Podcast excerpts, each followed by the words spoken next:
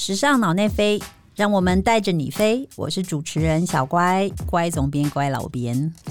我是周明。呃，今天呢，要和大家分享一位呃时尚老前辈的故事，又是老哦。老这个字，现在在时尚界究竟是一个罪恶，还是一个尊敬？这个，嗯，没有。今天我们是带着尊敬的眼光好来谈。那今天是尊敬，也请尊敬我啊！没有，是 好的。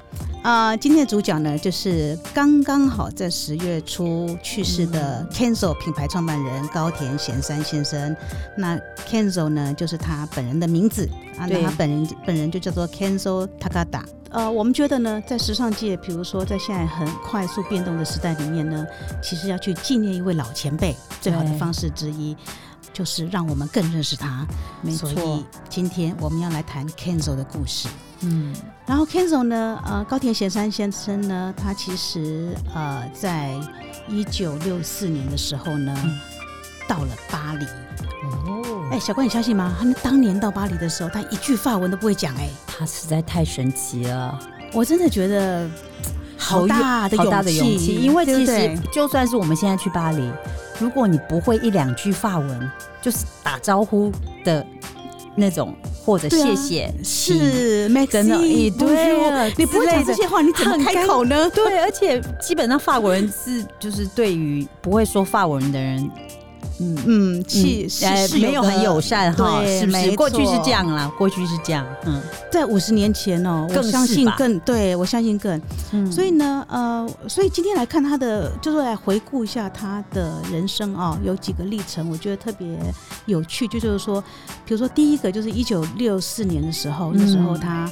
呃，而且他是搭船哦，搭船去巴黎哦。那个船在船上待了一个多月，但是我觉得很奇妙，也在于就是说，因为这个，因为那时候航空毕竟没有那么发达嘛，没错，对不对？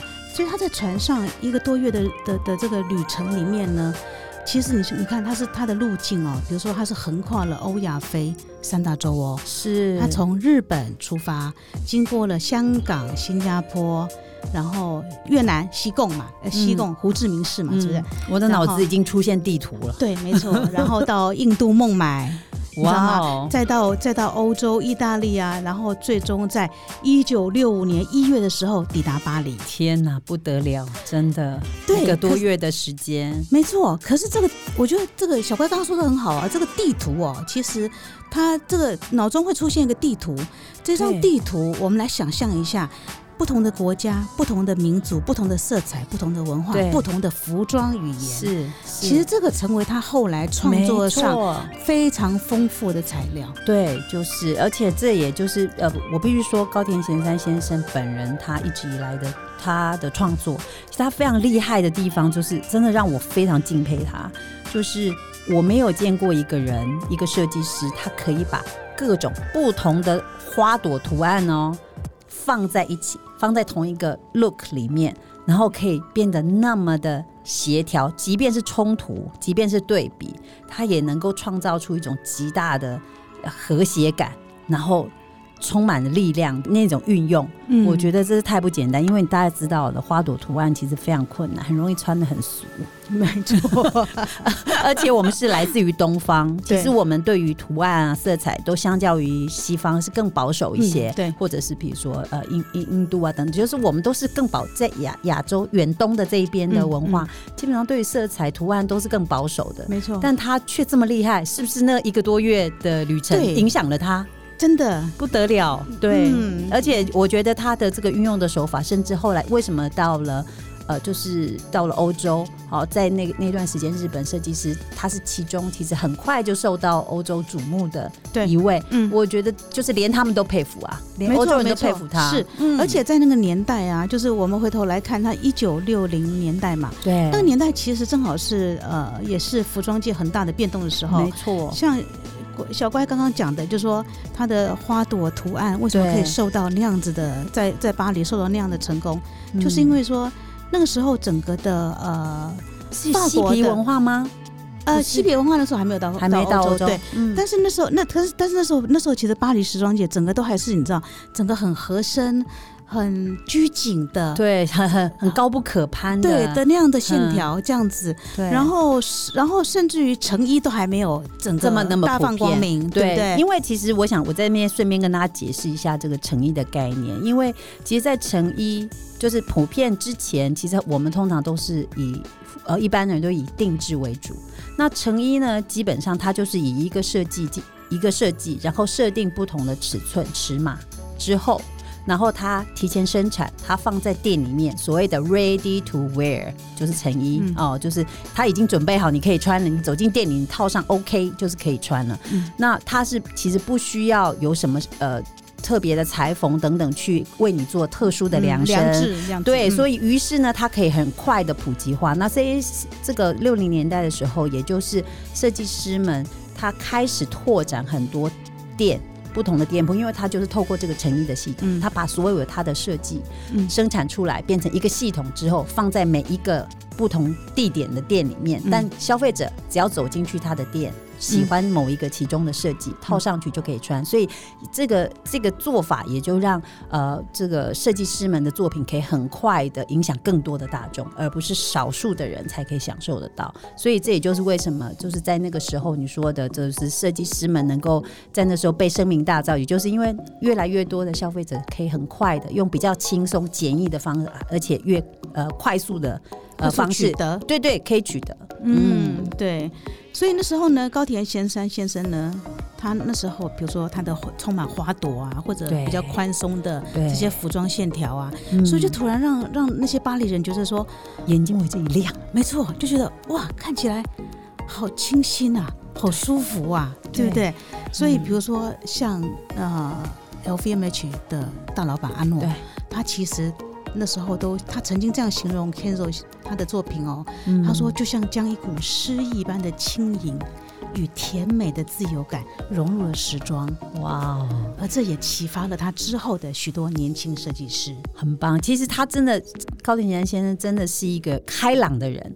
他是一个非常，他的气质就是这样，非常乐观开朗的人。因为我他九零年代初的时候来台湾的时候，其实我很难得，那时候我还是你有你有小小编小小编有机会对跟他一对一采访。然后呃，其实当然面对这样的大叔，我们都很紧张，可是他却一点都没有那种大人物的架子。面对我们那种年轻小孩，他也一点都没有大人物架子。他面对你的问题，他都是一一解答，然后呃，非常的呃亲切。对，然后呃，我还记得呃很深，就是最后采访结束以后，我竟然还像一个粉丝一样拿一个笔记本，请他帮我签名，因为大家知道要买买一件他可以上面有签名的作品，只要对于小小编来说也是嗯呃很大的负担。你知道我们那时候薪水不太多，所以他也非常开朗的说哦 OK，然后就写了一个 K N Z O，就是很。这个呃很漂亮的一个签名，跟他所有作品上的签名是一样的，对，至今仍然非常的这个珍惜。这样，没想到，嗯，好，他是我非常尊尊敬的大师之一，前辈，前辈，前辈，对。然后呢，呃，对，然后还有呢，比如说像，嗯，他曾经哦，你看他的服装是。充满了花朵，很轻盈，很自由这样子。然后他他还曾，你现在，然后你现在来看啊，他还曾经讲过，就说。时尚呢，不是给少数人哦，他觉得时尚是给所有人的，因此时尚不应该太严肃。啊，好适合他的特质哦，真是什么样子人，对呀，然后你看，然后你看他的他他就是他的讲他讲的话，其实放到现在来看，其实依然适用啊。对，没错，对不对？时尚本来就不是少数的人的专利，没错。对，然后甚至于呃，包括了，比如说像呃，有一个有有一位法国人，就是伊内斯法桑奇，就是那个法式，对对对，对不对？超模，超模，对。然后他还写过《巴黎女人时尚圣经》，对他现在已经是法法国女人，呃，就是全世界的法国女性代表 icon，icon，对不对？哎，他当初的第一场秀是 Kenzo。给他的机会吗？对哦，天哪！所以他，所以对，所以他说，cancel 他的伯乐哦，高田先生哦，哇！所以呢，他他自己在，当然他后来后来在在高田先生呃逝世逝世之后呢，他说他说高田先生呢，他创下了时尚界的许多第一次，嗯，这样子，比如说他是第一个在秀场上启用大量模特的设计师，哦，哦，包括他他邀请他他的第一场秀就是走 Kenzo 秀，还有第他是也是第一个让名人登上时装秀的设计师。但是呢，我觉得 Kenzo 还有一个想不到的地方是说。它不是那些花啦、丛林啦，甚至于他在巴黎的第一家店就是叫做呃 Jungle Jap 嘛，日本丛林这个概念来做的嘛。嗯，它是根据那个呃法国有一个艺术家卢梭嘛，他的画作这样子来装点他的他的旗舰店。对，他的然后呢，呃，他在那边举办的秀的时候呢，他甚至于自己呃呃，比如说他让模特很多模特穿透明装哦，骑马出来哦。到到谢幕的时候，他自己骑大象出来哦！天哪，太酷了，太酷了，太酷了！对啊，我觉得他真的是一个非常有趣的人，这样子。然后我觉得他，当然他还有一个对日对对后来的，比如说呃，在巴黎很有名的几个日本势力哦，像几个日本设计师来讲，像像比如说。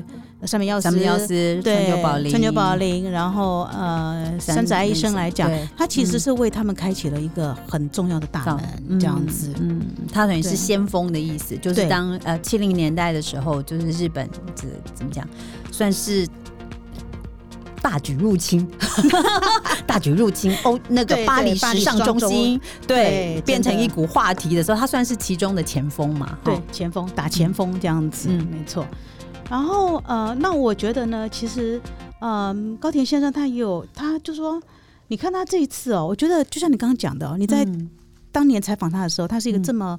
亲切和善的人，对，所以我觉得这个东西也反映在，比如说他尽尽管他，比如说在呃已经离开了时尚舞台嘛，对不对？算是，算是，其实已经离开二十年。虽然他后来，对，虽然他后来是走家饰品牌这些东西，嗯，那你看他呃在在在去世的时候，其实有这么多人，很多人出来悼念他，他然后说一下，他人缘很好，你可以看得出来，他真的人缘很好。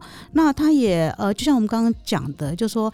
他在呃一句法文都不会的时候，就到了巴黎这样子。然后他包括，然后包括他当年呃，他比如说他当年还是那个东京文化服装学院的第一批男性学生呢。天，这样对，没错，真的，因为过往就是在日本早年，嗯，服装设计是。女孩的事是对 对，男孩是呃有一点奇怪这样子的，没错，对这样子。然后我觉得总结到在总结来说，就是他在时装界的贡献之外呢，他自己也是非常谦虚。他说他自己觉得，他说他自己说了，他说我真的很幸运。他说因为我做的事情呢，都刚好赶上了好的时机。哦，嗯，对呀，对啊，我觉得能够有这种谦虚的胸怀哈，然后我觉得这真的真的是真的是大师，真的是大师说出来的话，嗯，对对啊，真的是有有有过历练的人，他会知道一切都不是因为自己的过分伟大。对，真的没错，很棒，这样子。嗯，而且啊，我真的很希望我们今天的这这个节目可以让更多的人了解高田贤三先生，因为其实当他就像你刚刚前面说，他淡出二十年嘛，对，他的品牌交给 LVMH 经营之后，就是其他的呃年轻的设计师在运作。所以其实像现在的年轻人啊，二三十岁的年轻，可能他就觉得 Candle 就是一个牌子而已。他可能已经不知道，其实 Candle 的这个品牌的背后有一个这么，呃，从六零年代开始是一个这么努力的一个创办人才为这个品牌奠下这么深的基础。对对对，而且在六零年代的时候，其实他跟他正好，其实他他说的也没错，他在。对的时机点，像那时候我们说他一九六四年到巴黎嘛，他刚好跟圣罗兰呐，然后跟比如说 Sonia Rykiel 啊或拉格斐啊，他们的同一代的人，他们其实也一起催生了成衣的诞生嘛，对不对？这样子，没错，对啊，所以我觉得他也在，比如说呃，高田先生他也曾经在接受一些媒体访问的时候，他其实也曾经讲过，就是说，就说每一个年龄跟每个时代都有自己的挣扎。你知道吗？就像他当年，他当年的经历战后啊，整个的时局非常的紧绷啊，怎么看起来好像跟现在一样这样子？对。然后呃，他觉得最重要是说，最重要是说，呃，你自己要开心，因为如果你不开心，你就没有创作的动力。对，我觉得，我觉得高田贤先生真的。他有一个很迷人特色，他看看人人生，看世界，看他的创作创作领域，就是一切都那么穿透，就是他看不同的时代，对他很穿透，他知道，对他讲的话，其实嗯，每一个时代都适用。对啊，然后他还讲了哦，还讲了很厉害的话哦。他说：“我认为，如果每一个人都能够冷静自持的话，不要对周遭有很多的敌意，或者说怎么样的话，他说这就是我每一个人能为和平带来的最大贡献。”哦，是不是很有智慧？是，而且这几这几句话应该是对于时尚时尚行业里面就是很深刻的人才说得出来，因为确实这个时尚领域就是充满了这么多的白热化的竞争。因为白热化的竞争而可能带来一些敌意，嗯，所以时尚界原来其实是不好混的，可是没想到大师却这么穿透，知道说大家和平一些，也许未来的时尚界会长得不一样。对啊，不止在时尚界哈，我觉得就是你把它拿开了，拿到时尚界以外的世界，其实都适用。对，而且你知道，钟敏，我不知道你有没有一个经验，忍不住说离开。但是这个是高田贤先生就是开市的事情。你你去参加那个品牌记者会活动的时候，如果比如说你去 A 牌，你背了 B 牌的包，他们是 competitor，对你你有被指指点点过吗？我不知道有没有指指点点，但是自己都会觉得好像有点不好意思。我是 我可是活生生的被指指点点过，对，所以大家知道，就是说这个竞争到这个白热化的时候，真的是也如宛如情人眼里容不进一颗沙子一般的这种白热化的竞争。可是其实早年在高定贤在奋斗，或者更早一点，你知道，连这个香奈儿女士都去 LV 店里订过东西。就知道吗？在那个时候，其实没有你死我活这件事情，但是有时候太白热化竞争就容易这样。好了，未来我们时尚世世界希望世界和平，时尚世界和平。对啊，我们要听高田贤三先生的话，我们要对，我们要向他。对啊，你看啊，他离开时尚界二十年，他比如说他把呃九三年一九九三年把他的把 Kenzo 牌子卖给 LVMH 是。这样子，嗯，然后呢九九年呢他就自己退休了，嗯，但是退休之后呢，他虽然离开时尚舞台，但是呢他对于设计的热情始终都在，嗯，所以他就转向到比如说设计家饰，然后呃呃一直到比如说今年年初啊，嗯。一月的时候，哎，他其实又创了一个呃品牌叫 K 三，嗯，哦，要走要走的是一个比较奢华的家饰品牌这样子，嗯，所以我觉得非常令人讶异是说，八十一岁他仍然在创作，没错，他仍然呃充满热情在生活，没错，对不对？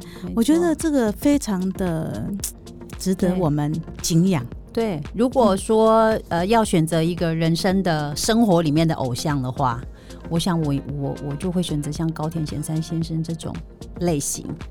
嗯嗯，就是拥拥抱生活，永远都热爱自己喜欢做的事情，这样不是很幸福吗？没错。然后最后我们来分享一个，嗯，他讲了一段话，我也觉得很直白，但是很有趣。好，他说：“时尚就像吃东西。”不应该执着于同一份菜单，有没有很棒？就是不要挑食的意思。